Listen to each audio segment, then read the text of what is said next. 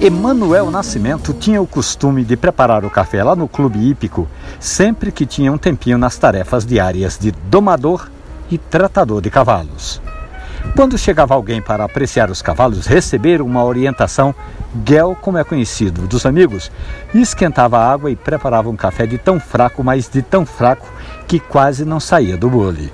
Emanuel contava aos amigos que foi assim que ele se acostumou a tomar café, quase um chá.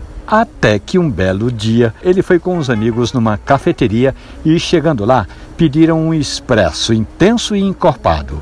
Quando Gel experimentou aquele café, ele disse que o expresso era tão forte, mas tão forte, que dava para fazer café por uma semana. Pois é, o mundo do café tem dessas histórias. Enquanto o Gel prefere um café mais fraco, a recomendação é colocar 10 gramas de café em cada 100 ml de água. Essa e outras histórias estão hospedadas ali na página da radiojornal.com.br ou nos agregadores de podcast, como por exemplo no Spotify. Vai lá, curta, compartilhe, divulgue o nosso trabalho.